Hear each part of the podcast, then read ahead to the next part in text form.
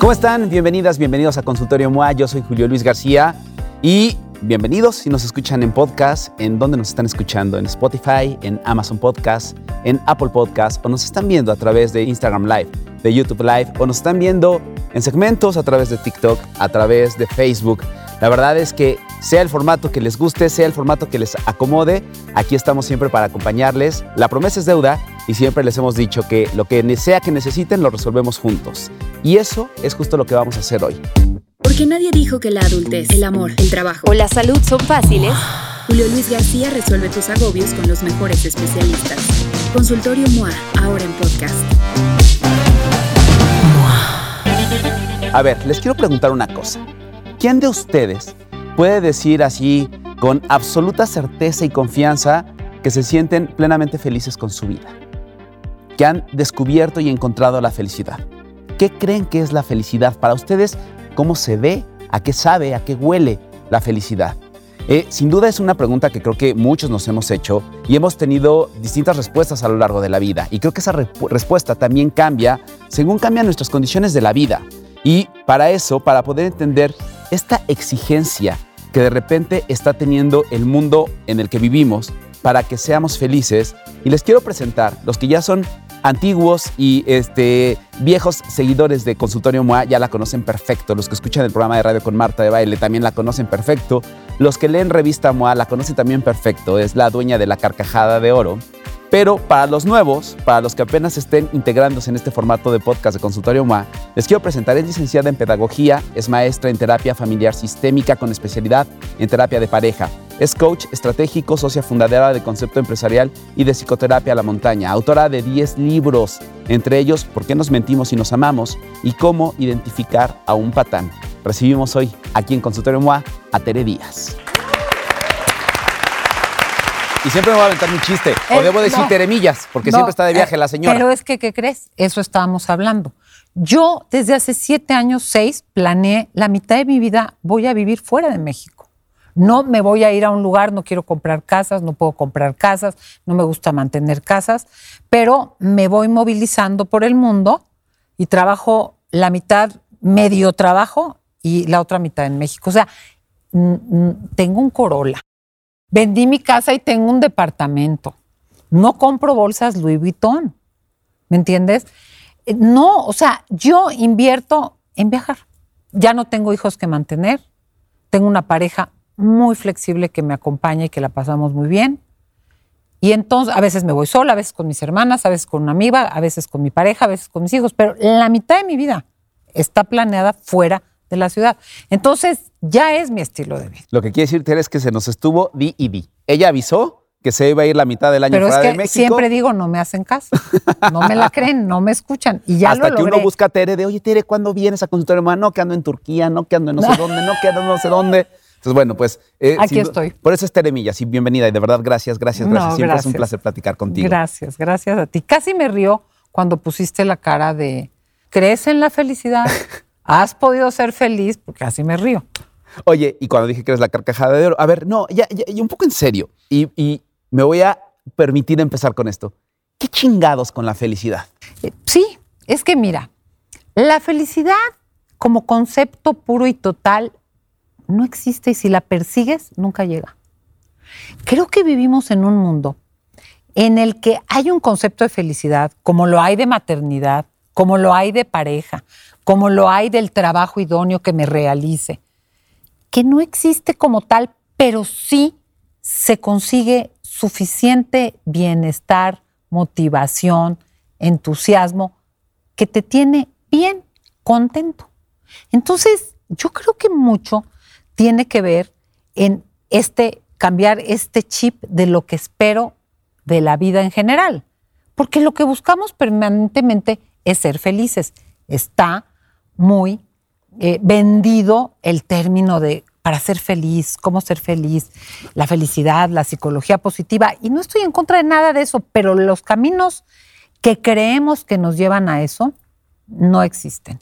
Y te voy a decir, no hace tanto, Julio, vivíamos en un estado muy de producir, reproducirnos y sobrevivir. O sea, que no te coma, no me quiero ir a la época de las cavernas, que no te coma un león, pero las enfermedades, o ya sé cuánto que hay vacunas, eh, bueno, los eh, problemas naturales, los, la longevidad. Las guerras, ¿no? Las que guerras. El siglo XX estuvo marcado Oye, por las la guerras. cantidad de bebés que morían al nacer, las cantidades de mujeres que morían cuando tenían hijos. O sea, es bien reciente el avance técnico-científico que nos ha permitido un tipo de confort, yo te diría un tipo de boyancia, a unos más que a otros. Siempre luchemos por, que no hayan esas diferencias. Hago un paréntesis y regreso. El fin de semana hablaba con una de mis hermanas que nos citaron una escuela privada de un nivel económico muy alto porque hubo un suicidio, o sea, una desgracia. Pero uno de los tanacutólogos con el que fui a trabajar dijo algo que yo no lo había escuchado así. Dice, la gente que tiene recursos em- económicos no integra la muerte, no encuentra, no integra que no se pudo ir a vacunar a Houston, no integra que no llegó a trabajar el chofer el lunes, incluida la muerte. O sea, cero tolerancia a que controlamos bien poco. O sea, un suicidio es una desgracia, pero me voy al otro extremo. Gente que llega y te dice, mataron a mi papá, no llegamos al hospital, no nos recibieron, se murió el niño. O sea, otro tipo de desgracias, pero en, un, en una aceptación que la muerte es parte de la vida. Esto lo pongo y regreso a la felicidad, porque tenemos una idea de realización personal, de cero malestar, de tal. Mira, ahora que ando con novio gringo y tanto viajar por el mundo, y estoy con un gringo, que lo quiero mucho. Políticamente incorrectísimo, bienvenidos todas las, Las personas. críticas. Pero no, lo que te quiero decir es que me sorprende mucho la sociedad. Everything is, we're having fun, everything is okay, todos se dicen cosas preciosas y los índices que tienen de suicidios, de adicciones, de soledad, de enfermedad mental, de matanzas, o sea, yo te podría decir que no por desastres de pobreza, como en otros lu- lugares que mueren de enfermedades, digo, hay de todo, es una insatisfacción, es un aislamiento, es una soledad profunda. A mí me impresionaba con ciertas personas llegar y te enseñan su casa. Dos, yo ya vendí mi casa para vivir en un departamento, teniendo cuatro hijos, cuatro hermanas, 16 amigos. ¿Por qué tener una casa con ocho cuartos si son dos personas y nunca te vienen a ver tus hijos? O sea, ¿a qué voy? Este concepto de logro, de éxito, así no existe. Y si tú lo persigues de esa manera, no existe. Y te voy a decir, la primera clave de la felicidad no solo es tolerar la frustración y posponer ciertas gratificaciones, sino entender que la vida es difícil. La vida es difícil. Es que acabas de, abriste con algo y, y siempre con los tacos por delante, pero creo que en esta carrera, de repente un poco obsesiva por alcanzar estándares de esta imagen que hemos comprado o que nos han vendido de felicidad, donde es esta plenitud, donde tienes a la pareja perfecta, donde tienes una relación con tus hijos divina, donde tu trabajo es la cosa más extraordinaria del mundo, donde tu mamá... hijos te salen perfectos. Donde todo es perfecto, que ti- tienes razón. O sea, todos vamos ahí como, como en un impulso por querer encontrarlo y encontrarlo y encontrarlo, y de repente es un frenón fuerte para decir, a ver, no, el tema es un poco cambiar la expectativa, que es ahí donde se configura y se cocina mucho de estos malestares. Pero acabas de decir un par de cosas que también me parecen sumamente importantes como incorporar y entender y que nos ayudes a procesar. La primera es, así como ya no nos fuimos ni a las cavernas, pero sí hablábamos un poco del siglo XX y las guerras y, los desastres naturales y demás, y cómo eso va marcando una sociedad. Los últimos 10, 15 años, con la aparición no. digital y con la vida digital, este estándar de felicidad, esta vida de Esta los inmediatez. influencers, esta inmediatez, esto de este viaje perfecto con esta foto perfecta, con esta bolsa perfecta, con todo esto perfecto, también ha puesto una vara pues como mucho más alta, mucho más ambiciosa, que además cambia todo el tiempo. Entonces, eso genera una ansiedad aún más grande, ¿no? Terrible, mira, es- dices algo bien importante. Yo recuerdo que por ahí de 1900, ¿qué sería? 90, en un instituto que trabajaba de desarrollo humano, vino un conferencista y dijo, los cambios del siglo XX equivalen en evolución a todo lo que la humanidad en los millones de años anteriores se fue moviendo. Pum, siglo XX. Y fíjate, estábamos en el 90 y dijo, y los primeros 10 años del siglo XXI van a equivaler, se dice equivaler o al siglo XX. O sea, 10 años.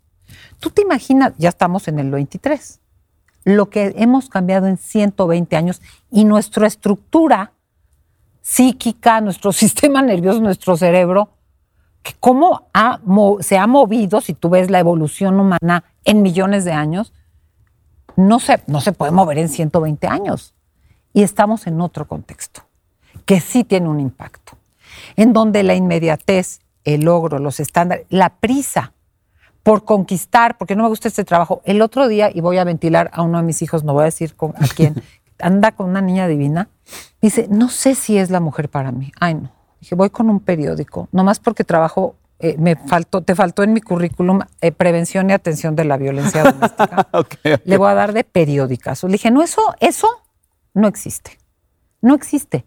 Eso de la mujer, no. Tú puedes tener 20 relaciones, hay 20, hay mil gente con la que la harías, hay 80 trabajos en los que serías feliz. La vida es difícil. O sea, y no lo digo con drama. Si uno asume que me voy a enfermar, voy a perder gente, voy a cometer errores, eh, no existe una relación perfecta, eh, hay días malos, hay días que anímicamente me descompenso o que físicamente no estoy bien. No estoy esperando sostener una vida de perfección y de alegría. Así como no puedes vivir en una depresión permanente, yo creo que ni el cuerpo aguanta. Hay picos de gran emoción, de gran contento, pero lo que sostiene una buena vida, que hay más bienestar y balance y momentos de alegría, aún en situaciones de sufrimiento. Fíjate lo que te digo, ¿eh? eso es la resiliencia. El decir, ¿qué chingadera está pasándome? Y estoy en paz, estoy en balance, estoy triste, estoy súper dolida, pero no, mi vida tiene un sentido. Y por ahí entro. Porque no se puede sostener ni una perfección, ni una idea totalmente hedonista de soy feliz. Entonces, claro, me tengo que drogar, me tengo que, estar en- conociendo gente nueva. Si estoy en una fiesta, me voy a otra. Si ando con una chava dos meses, pero no, no quiero quitarme estas reservitas, pues no vaya a ser que esta no sea la chava. O sea, no hay una atención plena en donde estoy, con quien estoy, porque le dije, la puedes hacer con mucha gente, pero tienes que elegir una. Y si eres muy poliamoroso, tres. Tampoco puedes tener 18, ¿verdad? No hay tiempo. No hay tiempo, dinero ni esfuerzo. Ya mi edad ni hormonas, fíjate. Entonces digo, la puedes hacer con mucha gente, pero tienes que elegir una. ¿Cómo hago para estar bien ahí y construir? Y construir. ¿Cómo hago para este? Digo, puedo cambiar de trabajo, se cambia más rápido ahora. O sea, si vivimos en un mundo globalizado, que antes yo recuerdo los papás de mis amigas se jubilaban de Chocomilk, empresas que Sí, ya ni sí, sí, existen. sí. Se jubilaban de no sé qué. Y de ahora 40 años de trabajar en un lugar. Sí, y era la jubilación. Mi papá no, porque siempre fue como él su, su negocio, entonces nunca se jubiló. Lo tuvimos que jubilar. Pero eso no pasa ya. O sea, hay una movilidad, lo entiendo. Pero de ahí a pensar que necesito estar permanentemente picando piedra porque en algún lado voy a encontrar una.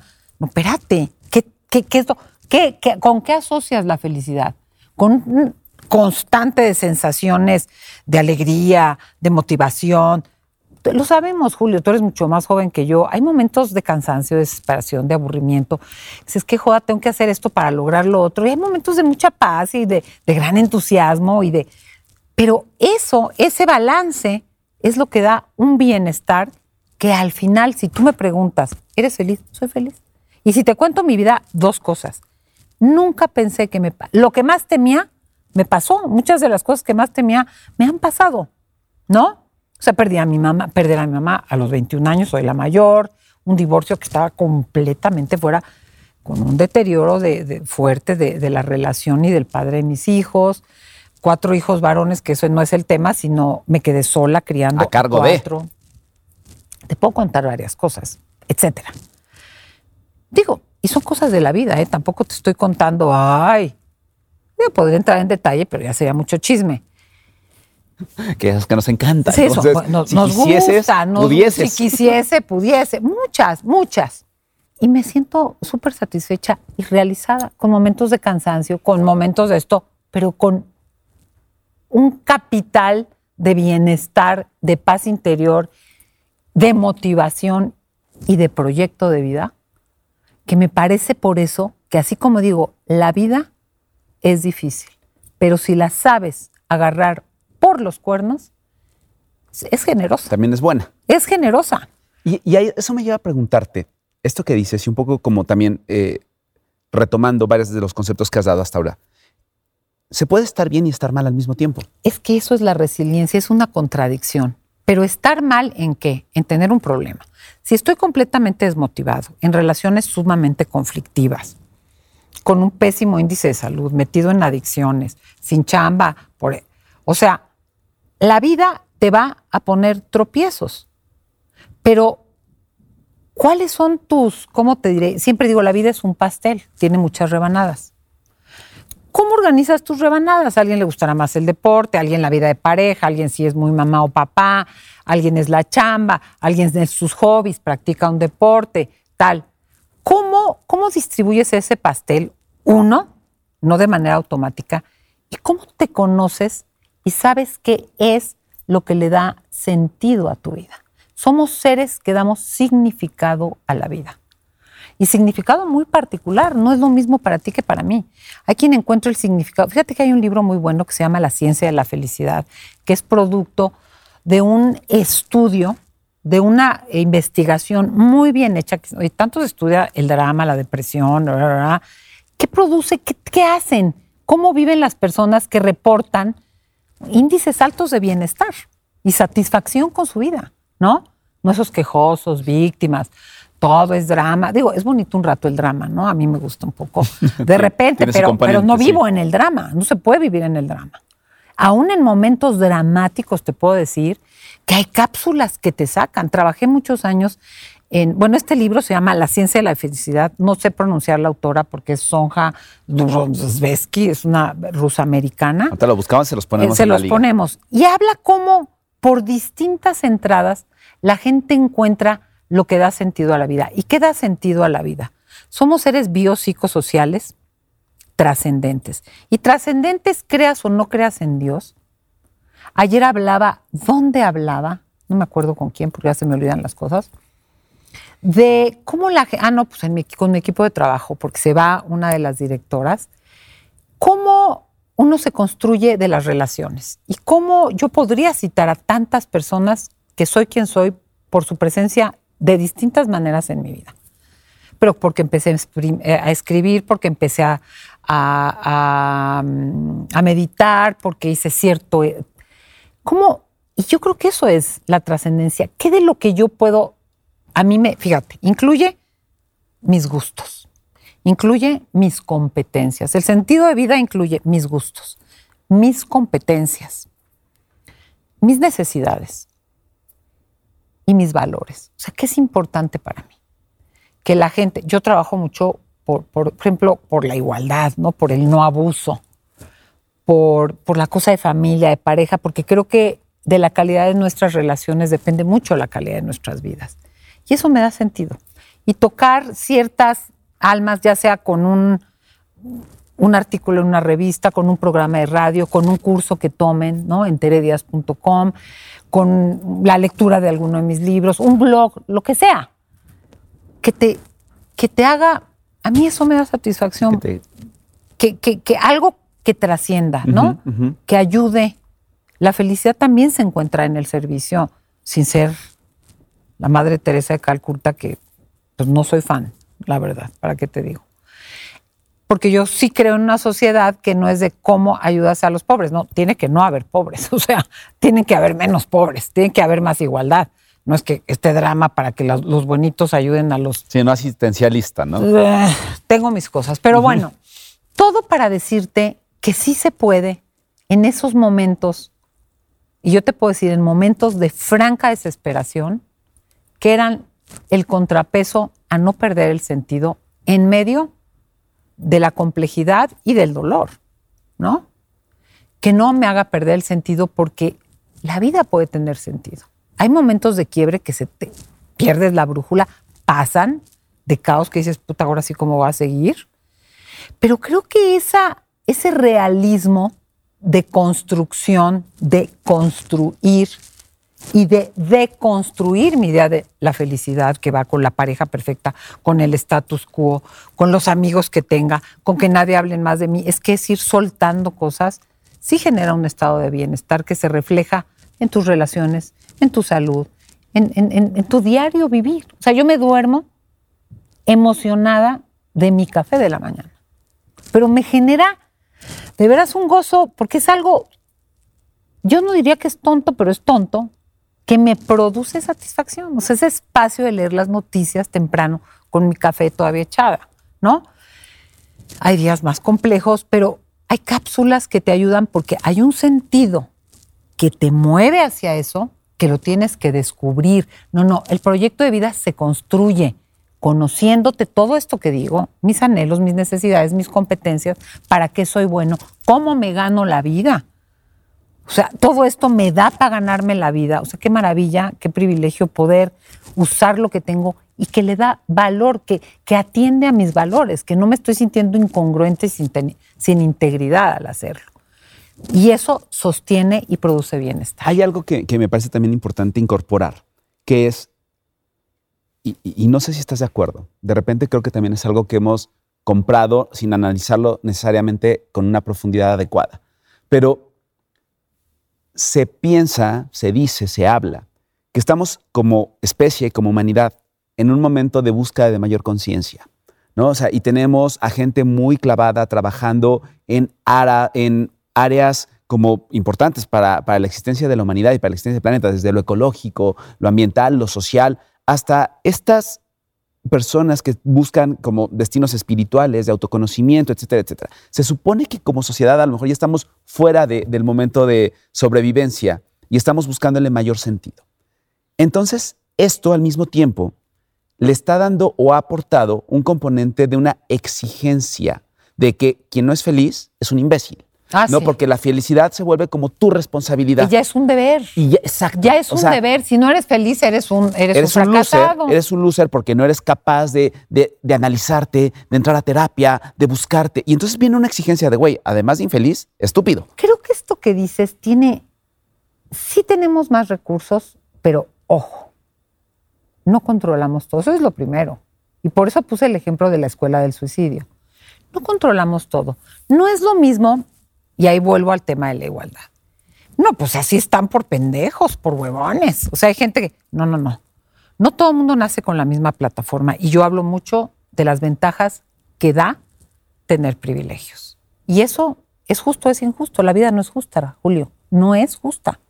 No todos pueden. Por eso yo odié la película de En Busca de la Felicidad con William Smith.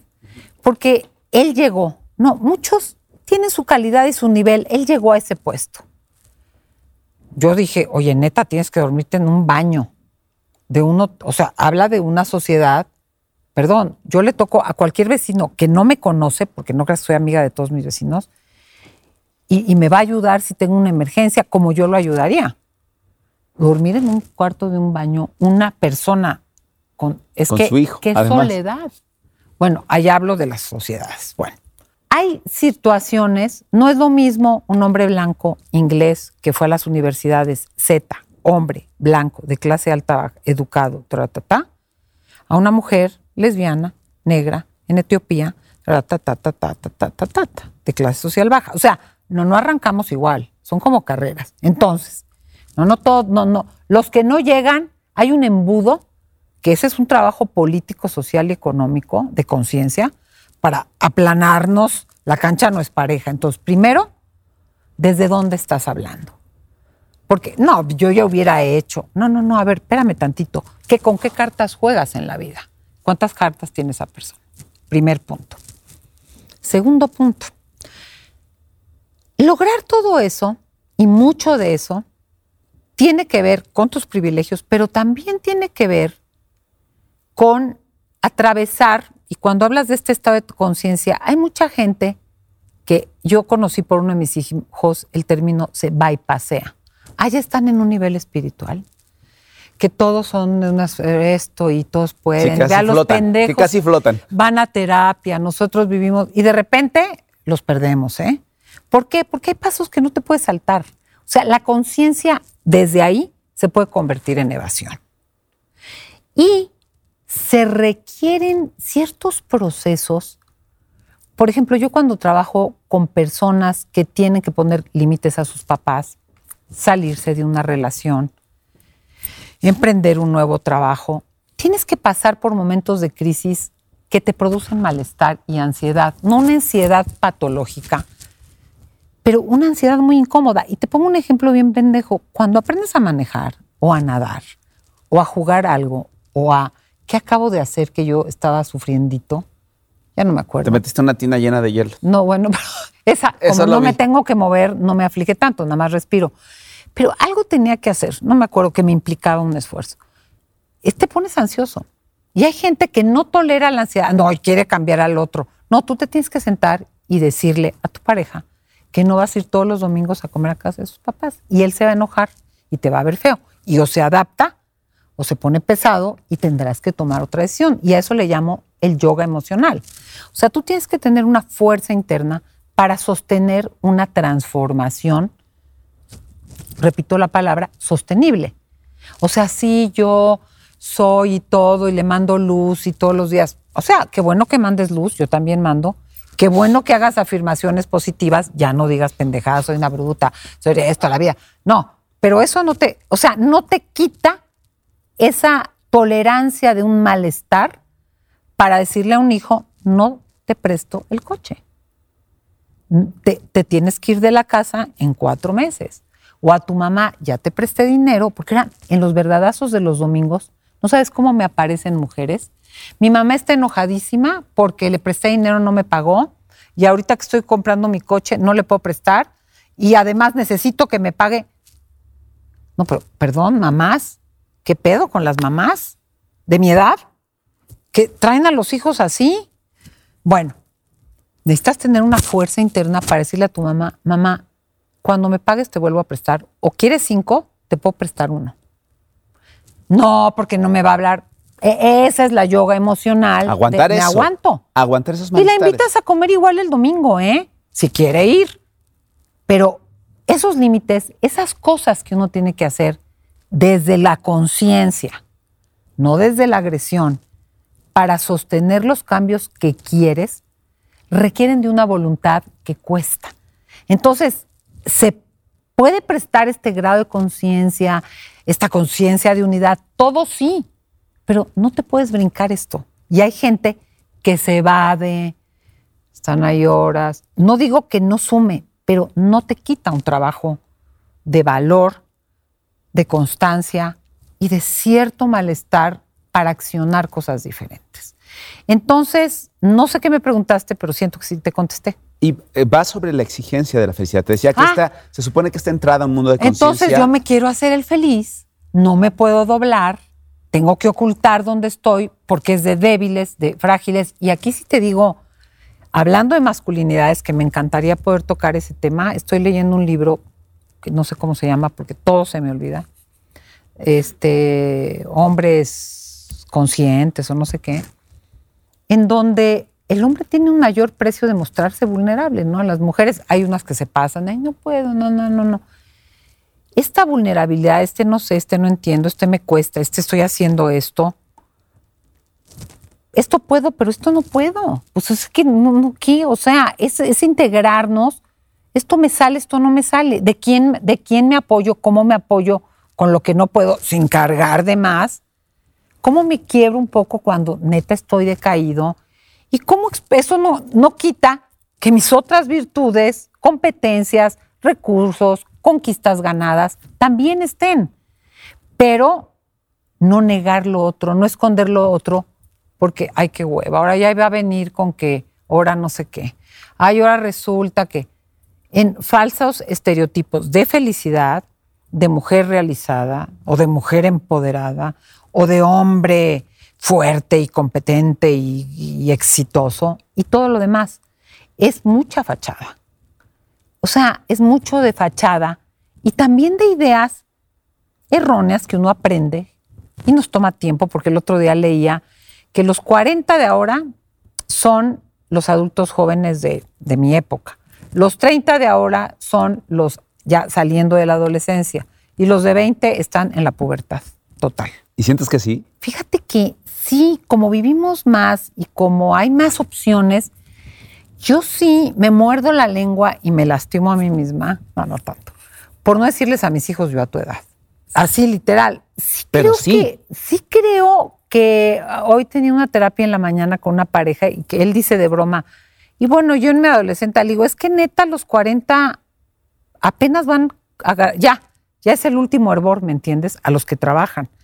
Pero una gente de 30 todavía, me caso, no, la carrera, es que no sé si acabo, todavía están pensando. en- Y los de 20, pues están, hay unos muy, son recién están bien pendejos, o sea, sí están bien pendejos, Bueno, o sea. unos de 40 no, también. ya, bueno, unos de 60. Es que justo te quería preguntar Pero eso. sí hay una cosa en que vamos lentitos. Justo te quería preguntar eso, como los cambios generacionales. A ver, es cierto que para tu generación a lo mejor tenían como más configurada esta imagen de felicidad, de pues encontrar una buena relación de pareja, un trabajo estable y a los 60 ya te veías casi de salida. No te estabas imaginando. Pero había, y había muchas menos opciones. ¿eh? Exacto, Yo ahora oigo exacto. las carreras, yo Exacto, sé, exacto, esa carrera. ¿qué hacen? Ahorita las gener- y, tu consumo de información, tu consumo de influencias, tu consumo de ejemplos a seguir o de, roles a seguir, pues era también más lento. Porque pues era a lo mejor alguna vecina, alguna amiga, algún, este, al- algún conocido de tus papás o alguna imagen mediática en los medios tradicionales. Ahorita, las nuevas generaciones y la gente más joven les brotan este, modelos a seguir o personas a copiar todos los días. Tareas a cumplir. Salen todos los días gente en TikTok que se vuelve súper eh, admirable para ciertas personas. Es decir, sí, la necesidad de consumo, la necesidad de emular a otras personas es mucho más grande hoy. Y eso también debe generar mucha ansiedad y mucha competencia interna. Fíjate cómo me estoy controlando. Así de... Le has dado al clavo en varias cosas, fíjate. Yo siempre pongo este ejemplo. A mí me encantan los chocolates. También el tequila, ¿eh? acuerdo. Ya Pero sé, bueno, ya sé. Hoy te quedé mal. Muy Lo debo, mal. lo debo confesar. Siempre muy mal. Tere, Y vine con la inquietud, ¿eh? Llegué con la inquietud, dije, ya son 12 del día. Eh, ya se ok. puede. No importa, ya comí galletas. y todo. Mira, yo siempre pongo este ejemplo. A mí me encantan los chocolates. Cuando yo era chiquita, ya hace mucho, había tres. Carlos V, este, ya había Turín y creo que había Tilarín, no sé. Me podía tragar los tres. Ahora te mueres si entras a una chocolatería de las 300 que hay. O sea, hay millones. Pero ¿qué crees? Atascándome, que me atasco, me caben seis. No me caben más. Esa es una idea errónea que trastoca la consecución de la felicidad. No hay manera de tener, sí, si tienes 18 novios vas a acabar, además de contagiado de algo, porque, porque hay gente que es muy descuidada, no necesariamente, agotado. O sea, no te cabe más de lo que te cabe. No puedes conocer, tener más amigos de los que puedes cultivar. No puedes tener más amores de los que puedes sostener. No puedes comer más. No puedes cambiar de trabajo a todos los. Siempre. O sea, hay una idea falsa. Sí hay muchas cosas, pero no te caben. No te caben en tiempo, en forma. No te hacen bien. Te vas a empachar. Y cuando haces eso, no estás en ningún lado. O sea, no puedes poner por eso tanto el mindfulness. Atención plena. No puedes estar en nada. No puedes estar en una fiesta. O sea, yo veo a los chavos, están en una fiesta. Oye, ya llegó no sé quién. Vente, aquí van a servirte esto. Oye, pero se- no están en ninguna fiesta porque en cada fiesta están viendo otra. No están en ningún trabajo porque en cada... Oye, en mi época empezabas una carrera y terminas raro el que desertaba. Entran a una, pasan a otra, terminan a otra, hacen maestría de otra. Yo ya cuando empiezan le digo, acaba lo que sea, pero porque vas a acabar en otro lado. Pero, pero hay que tener conciencia de que es una falacia. No se puede. ¿Cuánta gente? A ver, ¿cuántos No jóvenes son? ¿Cuántos chavillos, chavitas son? Terminan la licenciatura, la maestría, el doctorado, otra especialidad y otra cosa y otra Y cosa y, quieren otra, otra cosa. maestría y no, ya ponte a trabajar. Y en la no, vida se ahora han metido que a no trabajar. mames, ya ponte a trabajar. Pues no me digas que no son adolescentes. Totalmente. ¿A qué voy? Sí tienes que entender que no cabe. En el- mira, a mí me pasó el otro día, me metí a la Gandhi de, a la primera. O sea, me viene una cosa de, no voy a poder leer todos los libros que quiero leer. No voy a poder, no me va a alcanzar la vida, tengo que elegir. Si tú ves mi buró, te mueres. Leo cuatro libros al mismo tiempo. Y los leo en un mes, ¿eh? O sea, y me, y, y me gusta, ¿no? Noticias y periódicos, tengo que decir esto y esto y esto. Y yo ya estoy trepada en un tren de, la inform- de, de- de esta velocidad. Si yo no contesto rápido. Muy rápido. Y generas contenido. Y genero contenido. Y estoy escribiendo cuatro cosas. O sea, es mucho. Estoy quitando cosas porque no se puede todo. Ayer tuve una con una de mis editoriales y le dije, estoy bajando mis terapias, por eso está creciendo la montaña. Estoy haciendo esto, por eso estoy... Porque quiero escribir. O sea, uno tiene que vaciar para meter lo que quiere. Pero te digo la experiencia de la librería porque es muy clara.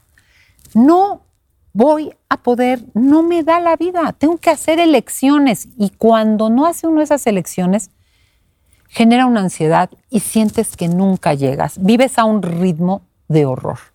Entonces, creo que esa es la falacia de creer que más te va a dar más y te empacha en un sentido emocional, intelectual, social. O sea, que, en el amoroso, mira, yo cuando estuve soltera de Manuel a Peter, pues no te voy a decir tampoco, todo el mundo se tiene que enterar el vuelo a la hilacha que le di. Tardío, porque yo casé virgen con el mismo novio que fue el papá de mis hijos, y dije, ya, ¿no? Vuelo a la hilacha. Y hay un momento que dije, como los chocolates. Ya. Mira, todos son chocolates. Soy muy heterosexual. Ay, hay unos, tengo que confesar, por eso me tienes que invitar a algo de masculinidad. De. Aquí en, en China no, porque no es un tipo, no me siento muy atraída. Ay, digo, pero en todos lados que anduve, pues son chocolates, ¿no? Son chocolates, no, ya, te- ya, ya, ya, ya. No puedes, o sea, llega un momento en que dije, foco de intensidad, ya. Si encuentro una pareja, qué bueno, si no, ya, ya le voy. Pero hay mucho de eso. Estoy con este, pero si no es este, pero me es ojitos el otro. Como yo digo, pues tú te casas con una gente o vives con una gente. El deseo no se casa con nadie, nunca. Aprende a gestionar tu deseo o la vas a regar. Y, y todo eso, pues, requiere de experiencia, que requiere algo de edad, pero asimilación de la experiencia. Hay gente que muere y no asimila ninguna experiencia, se sigue peleando con su mamá y con sus hijos a los 70 añitos. Entonces, yo creo que eso es central de aceptación. Nos sentimos sobrehumanos y somos bien pinches animales Humanos. racionales. Somos bien limitados. Entonces, con toda nuestra grandeza, no podemos lo que el mundo ofrece y la digitalización que tú mencionaste te hace creer que puedes más de lo que puedes y por eso nunca estamos con quien estamos. Qué fuerte eso. Y eso resta satisfacción, bienestar, salud y felicidad. Totalmente. O sea, es contradictorio y, Y saciedad. contraproducente. Y saciedad. 100%. Una experiencia de saciedad intelectual, de saciedad social. De, pues sí, pude haber ido a esa fiesta, pero me quedé en esta. O sea, Decidí, elegí quedarme en esto. elegí estar aquí y estoy aquí. Entonces, si no consigo esa saciedad, sobriedad en mis elecciones, sabiendo que hoy me entero de todo lo que hay y to- a mí cuántos boletines de viaje quieres que me lleguen. Y digo, no, pues no voy a leer todos los libros ni voy a conocer el mundo, pues por más que quiera.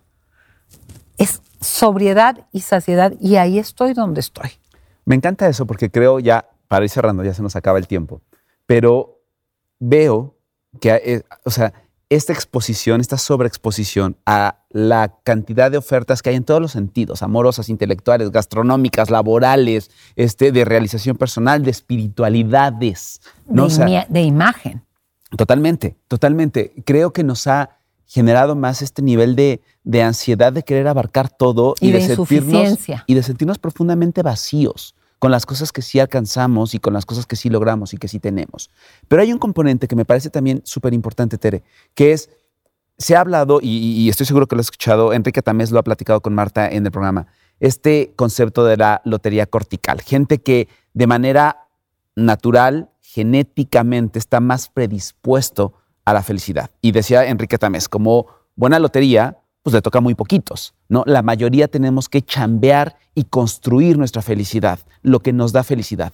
Si tuviéramos un Waze de felicidad, si tuviéramos una brújula, un mapa, un guía roji para los más viejitos de, de- de- de- felicidad, ¿cómo nos colocamos? Te voy, a, te voy a decir, hablando de esto, el libro de la ciencia de la felicidad hace un círculo y dice, el 50% de, hay quien nace con el ceño fruncido y batalla, ¿no? Yo tengo un hijo que batalla. Genéticamente son más negativos, menos optimistas, ven la dificultad, los ánimos, el mal humor. Él tenía una frase de chiquito que decía, ¿qué vamos a hacer conmigo? Imagínate que a los cuatro años, él haciendo enojos, ¿qué vamos a hacer conmigo? Yo sí me lo preguntaba, ¿eh? sinceramente. El 50% viene, hay gente que es muy ligera, que es muy esto, que se le resbala, que, que se ríe, que ahí no pasa nada. Yo no soy esa persona, ¿eh? Yo no soy esa persona. 50%. Por muchas razones, no voy a hablar ahorita de mi vida otro día. 10%, fíjate, a lo que todo mundo apuesta. Circunstancias. Estoy casada, soltero. ¿Tengo lana o no tengo lana? ¿Me escogieron en el trabajo o no me escogieron? ¿Pude comprar o no mi casa? Circunstancias. 40% es el área de trabajo que tenemos, es la actitud, es descubrir qué soy, qué quiero, cómo modulo mi estructura de carácter. Ya sé que soy así, pero Marta se burla de mí en, lugares que me voy, ¡qué, aguada! ¡Qué aburrida! Yo ya a las 12 de la noche, cero cenicienta, sin zapatilla, no me importa, ya acabé. Ya no puedo porque soy obsesiva, porque soy pésima si no duermo. Eh, eh, qué aburrición. Eh, ¿Cómo te diré? Es aprenderte a conocer y cuidarte, porque no lo aguanto. Es literal que no lo aguanto. Y como eso te puedo decir, en ese 40% son las acciones que tú optas desde tus necesidades, intereses, competencias, valores. Y ahí es donde tú trabajas. Y es un chorro. Porque mira, vamos a pensar que no naciste tan jodido para nacer con el cero del 50%. Pongámosle un promedio, 25. Ahí vas. Ya, la media ahí. Circunstancia, no naciste en, en, no quiero decir países para no meter Sí, en polémica. sociedades súper desarrolladas, súper incluyentes, no, todo. no, o, o en, o en lugares de franca escasez, desgracias y penurias. De acuerdo. No, no, no. Cinco. Ahí tienes circunstancias, tienes familia, vas chambeando, te ayudas. No, no, no. El 40% sí depende mucho de ti. Y llegas a un 70. Es un chorro, es un chorro. Ponle 60, 65. Es, oye, la vida no es perfecta, hay mucho. Entonces, y si naciste muy desfavorecido del, del genético, perdón, ya tenemos eh, desde medicamentos, sé que es un privilegio tener atenciones psicológicas Sí, sí, y psiquiatras, eh, pero lo hay. Ya hay una comprensión de las neurodiversidades. O sea, hay muchas cosas. Entonces, creo que hay mucho que sí depende de nosotros. Y meterte, entrarle a la dinámica de, de- de cuidar y atender tu salud mental, eso sí está directamente relacionado con el nivel de felicidad que podemos alcanzar, de satisfacción que podemos alcanzar. Creo que es una alineación y balanceo para que tu estructura, a través de la cual filtras primero lo que viviste, la información que entra a ti, tiras creencias erróneas, descubres patrones tóxicos, haces una limpieza de, de- relaciones que creías que, o sea, tal, te reconoces en lo que puedes y en lo que adoleces, aumentas la vida, como yo siempre lo digo, la vida nos da unos cajas de Prismacolor de 72 que yo siempre las veo así como de, ay, chingado, ya me compré mi caja de no sé cuántos, porque siempre en primaria yo con la de 12 pasé a la de 24 y siempre había una que tenía con dos filas. Yo decía, por, tiene dorado, plateado, yo no. Este, pero con un lápiz puedes hacer un dibujo con blancos y negros divino. La vida con un bicolor, ya no te digo, y un lápiz. Pero la vida es ir aumentando colores o intercambiando colores, ¿no? Y si tú tienes tus Prismacolors de 36, oye, tienes seis azules, regala dos, por Dios. O sea, ya da lo mismo que sea turquesa claro, turquesa oscuro.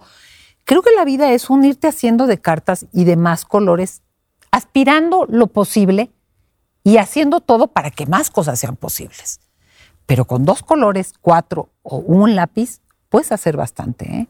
Entonces, ¿cómo aprovecho lo que sí tengo y aumento mi mundo de posibilidades en, un, en una plataforma de realidad? Porque si no vivo en una carrera de aspirar lo que pues yo me hubiera querido casar con Julio Iglesias, que cero quiero porque mientras más conozco su historia, help. Yo estuve enamorada de Serrat mucho tiempo, fíjate. Creo que ahí sí le hubiera entrado. Pero ya es muy grande, sí, yo ahorita. Pues es que aspira, hay gente que aspira a cosas que dices, pues qué afán de aspirar a cosas que, oye, ubícate en tu realidad y aumenta tu mundo de posibilidades. Pero. ¿Desde dónde estás? Desde dónde estás, porque esas escalaciones que no vienen a la luz es como si yo quisiera ser académica de la académica de la. No, pues a mí me, yo babeo con los académicos, me apantallan, pero ni tengo el tiempo, ni tengo esa inteligencia, ni tengo esa perseverancia de hacer citas. Yo cuando escriba, leía todos estos, yo ya no sé quién dijo quién. ¿eh? o sea, yo ya por ahí alguno me acuerdo. Pues no, pero babeo, pero no. O sea, ¿qué sí puedo? Y cómo mejoro lo que puedo. Y yo creo que ese sentido de realidad te acerca a un bienestar y a una felicidad con lo que sí eres y sin venderte de una manera que te genera un estrés porque te vives impuesto. Un bienestar más sostenible. Total. Que es creo que la conclusión a lo que podemos llegar. Para la gente que esté buscando un proceso terapéutico y acercarse, ¿dónde está Psicoterapia en la Montaña? Psicoterapia en la Montaña la encuentras en el 55 15 570199. Hay un WhatsApp que no, no, no me sé de memoria. Ahora se los ponemos aquí en los comentarios. A teredias.com hay un área que dice terapia y ahí están los terapeutas y ahí está la manera de contactar por WhatsApp. Entonces, si requieres apoyo, pues aquí hay procesos de distintos precios, de distintas duraciones y de distintas especialidades, porque los clínicos que trabajan en psicoterapia la montaña son gente con especialidad. Entonces, que cuidas, que verificas, que checas. Proceso de inducción, hay supervisión, hay capacitación, hay currículums. Y la gente que ya está recibida, pero que le falta entrenamiento, la entrenamos. Y entonces ya después pasa a la otra. O sea, tienes fuerzas básicas, primera división y liga profesional. Sí, pero todo mundo tiene carrera y especialidad. Perfecto. Querida Tere, gracias. Gracias. Gracias por hacer una pausa en tus viajes y estar con nosotros. Siempre un placer platicar contigo. Siempre, ¿eh? siempre. Nada más que avísame con tiempo. Siempre lo haremos. Muchas gracias, querida Tere. Listo, con esto nos vamos. Nos vemos, escuchamos en el próximo capítulo, episodio de Consultorio Bye. Porque nadie dijo que la adultez, el amor, el trabajo o la salud son fáciles. Julio Luis García resuelve tus agobios con los mejores especialistas.